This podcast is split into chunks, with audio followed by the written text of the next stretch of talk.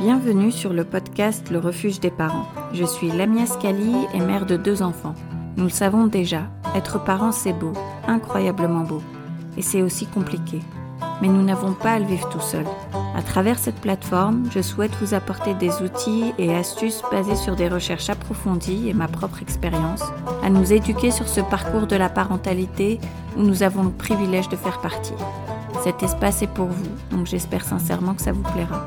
Merci d'être là. Bonjour à tous. Aujourd'hui, nous allons parler de l'alphabétisation précoce et on va aussi spécifiquement parler du sujet de la lecture partagée, c'est-à-dire quand un parent et un enfant lisent un livre ensemble. Et c'est vraiment quelque chose qui me passionne parce que ça me rend simplement heureuse. J'aime les livres. Et ma fille adore les livres. Donc pour moi, je me réjouis de parler de ce sujet. J'ai envie de mettre mes enfants au lit et à l'heure du coucher, on lit un livre ou une histoire, donc il n'y a pas de meilleur moment pour préparer cet épisode. Et on a tous cette idée que la lecture partagée, c'est l'une des meilleures choses que les parents puissent faire pour encourager leur enfant à lire. Eh ben, il s'avère que c'est pas aussi simple que ça. Qui l'eût cru? Donc, euh, analysons donc un peu tout ça. La lecture partagée, elle est considérée comme l'un des, des moyens euh, vraiment par lesquels les parents peuvent aider leurs enfants à apprendre à lire. Et la plupart d'entre nous, on l'a entendu, et c'est souvent donné de manière presque prescriptive aux parents, comme pour aider les enfants à apprendre à lire et à aimer lire. Mais la recherche, elle est plus nuancée que ça. Et ce qu'elle montre en réalité, c'est que la lecture partagée, c'est un moyen très pratique pour exposer les enfants à davantage de langage. Donc c'est plus efficace en termes de développement du langage que dans l'alphabétisation. Et ceux qui ont des aptitudes linguistiques plus avancées ont souvent aussi de meilleures compétences en lecture. En plus, la lecture partagée comporte souvent une part d'émotion qui est bénéfique à la relation parent-enfant. Il y a ce partage affectif, vous savez, normalement on se blottit contre son enfant quand on lit. Donc c'est aussi très lié au plaisir futur et à l'amour de la lecture. En gros, il y a donc cet élément pédagogique auquel on pense beaucoup quand il s'agit de la lecture partagée, mais il y a aussi cet élément plus émotionnel de la lecture partagée qui est également important. Alors apparemment, certaines recherches suggèrent que, en fait, nous, les parents, on n'est pas vraiment doués pour lire à nos enfants d'un point de vue technique et pédagogique, et que parfois on lit même pas le titre du livre.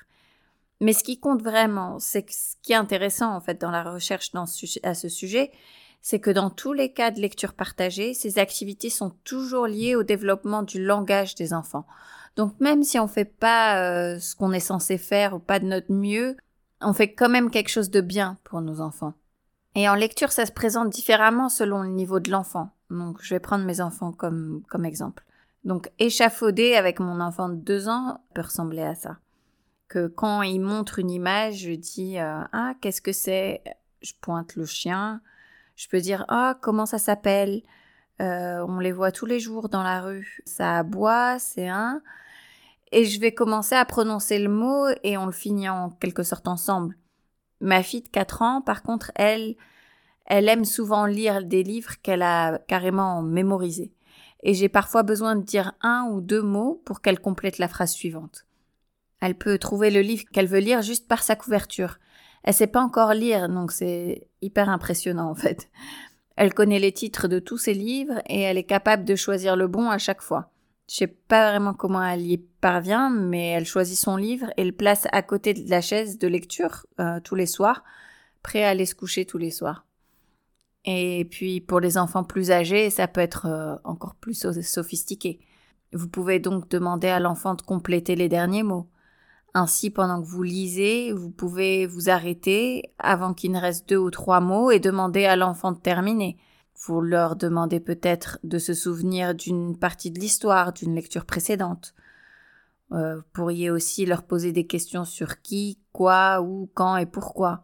Et puis vous pouvez également leur demander de relier leur vie à certains aspects de l'histoire ou quand vous êtes dans votre vie réelle, de vous reconnecter à l'histoire. Ok, bon, quand on lit au sujet de la lecture partagée, on peut voir euh, que c'est vraiment présenté en fait comme la solution à tous les problèmes. Quels que soient les problèmes de l'enfant, quels que soient ses problèmes de lecture ou d'apprentissage, on dit simplement aux parents de lire davantage à son enfant. Mais en fait, la réalité, c'est que la lecture partagée n'est peut-être pas aussi importante qu'on nous le dit. D'après Jen Lomenlan, euh, d'ailleurs elle est géniale hein, si ça vous dit de l'écouter bon, en anglais, elle fait euh, toutes les lectures et analyses condensées sur la recherche scientifique, euh, c'est hyper utile. Elle a aussi, elle vient juste de sortir un livre je crois, donc voilà, un petit, un petit tip. Elle a donc dit qu'elle avait lu une méta-analyse de 31 études selon laquelle la lecture parentale à l'école maternelle ne compte que pour 8% de la variance dans le niveau d'alphabétisation précoce des enfants. Donc, bon, ça ce chiffre minuscule, 8%, ben, qu'est-ce qui se passe, quoi? Qu'est-ce qui est plus important que la lecture partagée? Si la lecture partagée ne représente que 8% Et pourquoi tous ces experts alors euh, nous disent-ils que la lecture partagée c'est la clé pour résoudre les problèmes des enfants alors que 8% c'est vraiment un petit pourcentage? Et donc en fait ici, il y a plus une autre conversation à avoir sur la façon dont la recherche influence les stratégies politiques et les recommandations en général. Très souvent, les grandes organisations recherchent des méthodes claires et simples basées sur de la recherche, mais en fait quand on simplifie, euh, comme dans toute simplification, ben il y a des nuances qui se perdent. Donc la lecture, ça commençait à être euh, encouragé, ceux qui euh, créent les règles, les lois et les stratégies à adopter, et les chercheurs cherchaient en fait euh, des moyens à combler les écarts importants entre le développement du langage et de l'alphabétisation. Bah, la lecture partagée, ça, ça vient comme en fait une évidence et ça nécessite euh, très peu d'argent à investir, quoi. Donc la responsabilité en incombe en grande partie à la famille. Mais ce 8%, c'est pas si négligeable quand on y pense, parce que quand on pense à tous les autres facteurs qui déterminent les aptitudes linguistiques et, d'alphabétisation précoce des enfants, comme l'âge, le développement et le statut socio-économique, l'éducation des parents, la qualité de l'école et des enseignants, l'environnement euh, d'apprentissage à la maison en général et même euh, les compétences d'autorégulation, il y a beaucoup de facteurs qui peuvent entrer en jeu dans le développement de, l'alphabétisation précoce. Donc, savoir que on peut influencer au moins 8% dans tout ça en encourageant les parents à lire, ben c'est pas si petit en fait. Donc c'est vrai que parfois euh, on recherche des moyens rapides pour des grands changements et la lecture en fait partie. C'est le remède à tout. Et même ceux qui sont critiques hein, à ça disent toujours que la lecture, elle est importante et que lire, c'est une belle chose à faire avec ses enfants. Donc je pense pas qu'on puisse nécessairement se tromper en lisant, même si on fait pas tous les extras qu'on nous dit de faire. Alors bien évidemment, ça m'emmène à un sujet qui euh, quoi faire en fait? Qu'est-ce qui se passe si votre enfant n'aime pas lire? Ma fille, elle adore lire, par contre mon fils, euh, je suis pas sûre. Quoique, je pense que maintenant, euh, il commence vraiment à aimer. Euh, il a accroché à ses bouquins aussi, mais à la base, il avait clairement un intérêt pour la lecture, et c'est probablement dû au fait de voir sa sœur aînée aimer ça. Mais certains enfants n'aiment simplement pas. Donc, si un parent essaie de faire la lecture à son enfant et que cet enfant, ben, il se dérobe et il veut juste jouer avec ses jouets, ses trains, ses blocs ou je ne sais quoi, alors euh, est-ce que ça reflète sur ce que fait le parent? En fait, de nombreuses études sur la lecture partagée se concentrent vraiment sur l'importance de répondre avec sensibilité aux commentaires de l'enfant. Donc, si l'enfant veut pas lire et que le parent dit, ben, si on va lire, que ça te plaise ou non, euh, parce que c'est bon pour le développement de ton cerveau, alors je sais pas, y a-t-il une chance qu'on puisse se tromper avec la lecture partagée? Mais qu'est-ce qui se passe si l'enfant veut pas lire? Est-ce qu'on pourrait lui faire plus de mal que de bien? Est-ce qu'il y a quelque chose qu'un parent puisse faire pour intéresser un enfant à la lecture? Et est-ce que c'est si important s'il si, peut pas, quoi? Donc si votre enfant n'aime pas lire, faut savoir qu'il y a d'autres moyens et qu'il existe euh, un tas de façons d'acquérir les aptitudes linguistiques que la lecture offre à votre enfant sans avoir à prendre un livre. Niveau lecture, je pense que l'un des moyens les plus efficaces pour les parents à encourager leurs enfants à s'intéresser à la lecture, c'est de s'assurer que leurs expériences de lecture sont agréables et significatives. Le parent s'accroche peut-être parce que on sait hein, que tous les enfants ont un radar pour ce qu'on veut qu'ils fassent et ils sont hyper doués pour faire exactement le contraire. Donc chez nous, à la maison, la lecture, ça fait partie de notre routine du soir. Je sais, je sais, c'est reparti avec la routine. Mais c'est tellement important. Donc il y a ce truc, vous savez, se brosser les dents, dire bonne nuit à papa ou maman, puis aller choisir un livre, à lire avant, avant le dernier bonne nuit et au lit. Et j'ai mentionné plutôt que ma fille, ben, elle gère à l'avance et qu'elle sait euh, à l'avance quel livre elle veut lire. Et donc on se blottit, on lit, on fait un gros câlin et c'est juste un moment agréable passé ensemble avant d'aller au lit. Et aussi, euh, je veux dire, il faut pas oublier cette partie. Elle choisit son livre. C'est son choix. Et il y a des moments où j'ai dû lire euh, le même livre tous les jours pendant des semaines. Et même si j'en avais marre, je l'ai laissé décider. Et les enfants, ils sentent notre investissement. Donc si au lieu, vous pouvez aborder la lecture avec calme et confiance, en sachant qu'il sera intéressé quand il sera prêt, ben ça peut libérer un peu l'enfant. Donc si votre enfant aime beaucoup les arbres, vous pouvez aller dans un parc ou aller à la bibliothèque pour choisir un livre ou deux. Mais c'est pas nécessaire que ce soit par tous les moyens, et la lecture ne doit pas nécessairement être le seul moyen par lequel votre enfant obtient ses aptitudes linguistiques.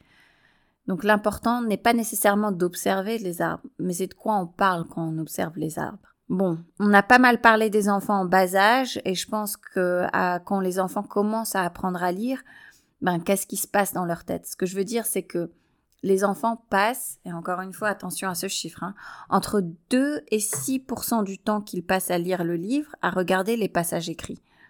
Le reste du temps, ils regardent les images, et on dit que lire des livres ensemble est quelque chose qui aide un enfant à apprendre à lire, euh, mais franchement, euh, si c'est vraiment le cas, euh, parce que je sais pas, hein, hein parce qu'ils regardent même pas les mots. Mais en fait, ça dépend aussi de, de son objectif. La lecture, donc il y a différents types de lecture. La lecture dialogique vise à améliorer le développement du langage, donc se concentrer sur la présentation de l'histoire.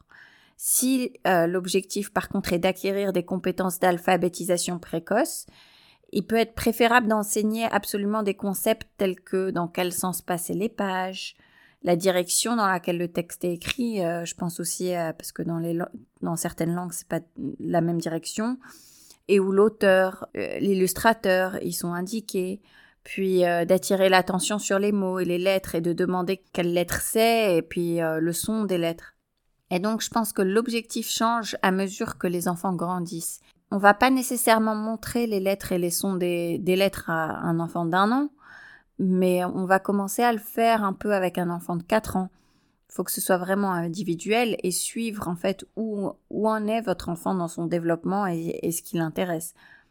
Ma fille, ça fait un petit moment maintenant, elle a vraiment définitivement manifesté son intérêt pour l'apprentissage des lettres. Et donc, par exemple, euh, elle pense reconnaître parfois une lettre sur une étiquette et elle invente un nom et on pense que c'est tellement mignon. Mais euh, c'est en fait mon mari qui a commencé et puis il lui fait écrire nos noms sur son ordinateur portable le matin pendant que je prépare le petit frère euh, pour la crèche. Elle est plus que euh, joyeuse, elle est plus qu'enthousiaste parce que d'autant plus qu'on est une famille sans écran. Mais bon, ça c'est un sujet, un autre sujet à part entière. Passons maintenant aux choses pratiques. Donc si, si je suis un parent qui aime lire à mon enfant, mais euh, peut-être que je me sens un peu intimidée par toutes ces discussions sur le fait que la façon dont les parents lisent naturellement avec leur enfant n'est peut-être pas aussi efficace pour lui apprendre, pour améliorer son langage ou l'alphabétisation. Et en tant que parent n'ayant reçu aucune formation formelle à ce sujet, euh, quelles sont certaines des choses que on peut faire? Et je veux pas mettre de pression sur personne. Ce sont simplement des choses amusantes à faire qui peuvent aider à améliorer les compétences d'alphabétisation et l'amour de la lecture de ses enfants. Donc tout d'abord, j'encourage tout le monde à prendre un peu de recul et à avoir confiance que votre enfant développera ses compétences selon son propre emploi du temps. Et très probablement, si vous écoutez ce type de podcast, euh, vous faites déjà euh, beaucoup. Alors pas de stress et euh, sachez que les jeunes enfants n'ont pas besoin d'une stimulation constante, pas du tout. Et ils n'ont pas besoin d'instruction constante de notre part non plus. Ils ont besoin d'opportunités de s'engager dans des jeux immersifs profonds et d'opportunités d'interagir avec des adultes chaleureux et réactifs. Donc les enfants euh, peuvent être notre euh, récompense tout simplement. Une chose aussi, quand on lit un livre, je tiens à être claire vous n'êtes pas obligé de vous assurer de lire chaque mot. Je ne sais pas si on a été assez clair sur ce sujet, mais vous pouvez euh, suivre l'initiative de l'enfant. L'enfant veut lire la première page et la dernière page et rien entre les deux, euh, c'est pas un problème. Vous n'êtes pas obligé de vous précipiter dans l'histoire, d'essayer de la terminer. Prenez votre temps, profitez-en avec eux et suivez leur euh, initiative. Et donc tout ça, c'est une liste de choses vraiment utiles pour les gens qui aiment lire, en particulier les parents qui aiment lire, mais tous les parents n'aiment pas lire. Donc on sait maintenant que la lecture, c'est pas le moyen fourre-tout d'améliorer l'alphabétisation, comme on le dit en fait. Et donc je suppose que pour ces parents qui n'aiment pas lire, ben ils doivent se sentir un peu soulagés hein, là maintenant. Et ça c'est top. Donc euh, je sais pas, je me demande s'il n'y a pas des activités que les parents qui n'aiment pas lire peuvent faire pour aider leurs enfants à améliorer leurs résultats en matière d'alphabétisation.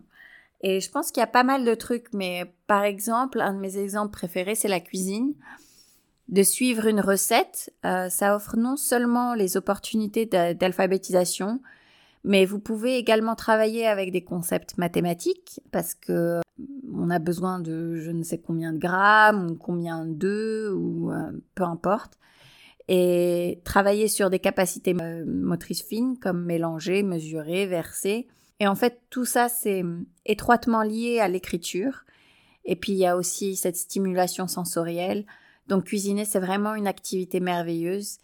Bien sûr, euh, faut s'armer de patience hein, et, être ok avec tout le désordre. Mais euh, il y a aussi, j'imagine, il y a aussi un tas de, de nombreux jeux amusants auxquels vous pouvez jouer pour soutenir le développement du langage et d'alphabétisation précoce, dans le cadre en tout cas de la préparation à l'école en général. Voilà, donc c'est donc notre, euh, je crois, cinquième épisode.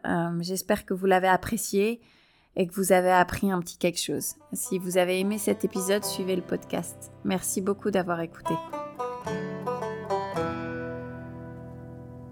Le refuge des parents, c'est un podcast de parents curieux.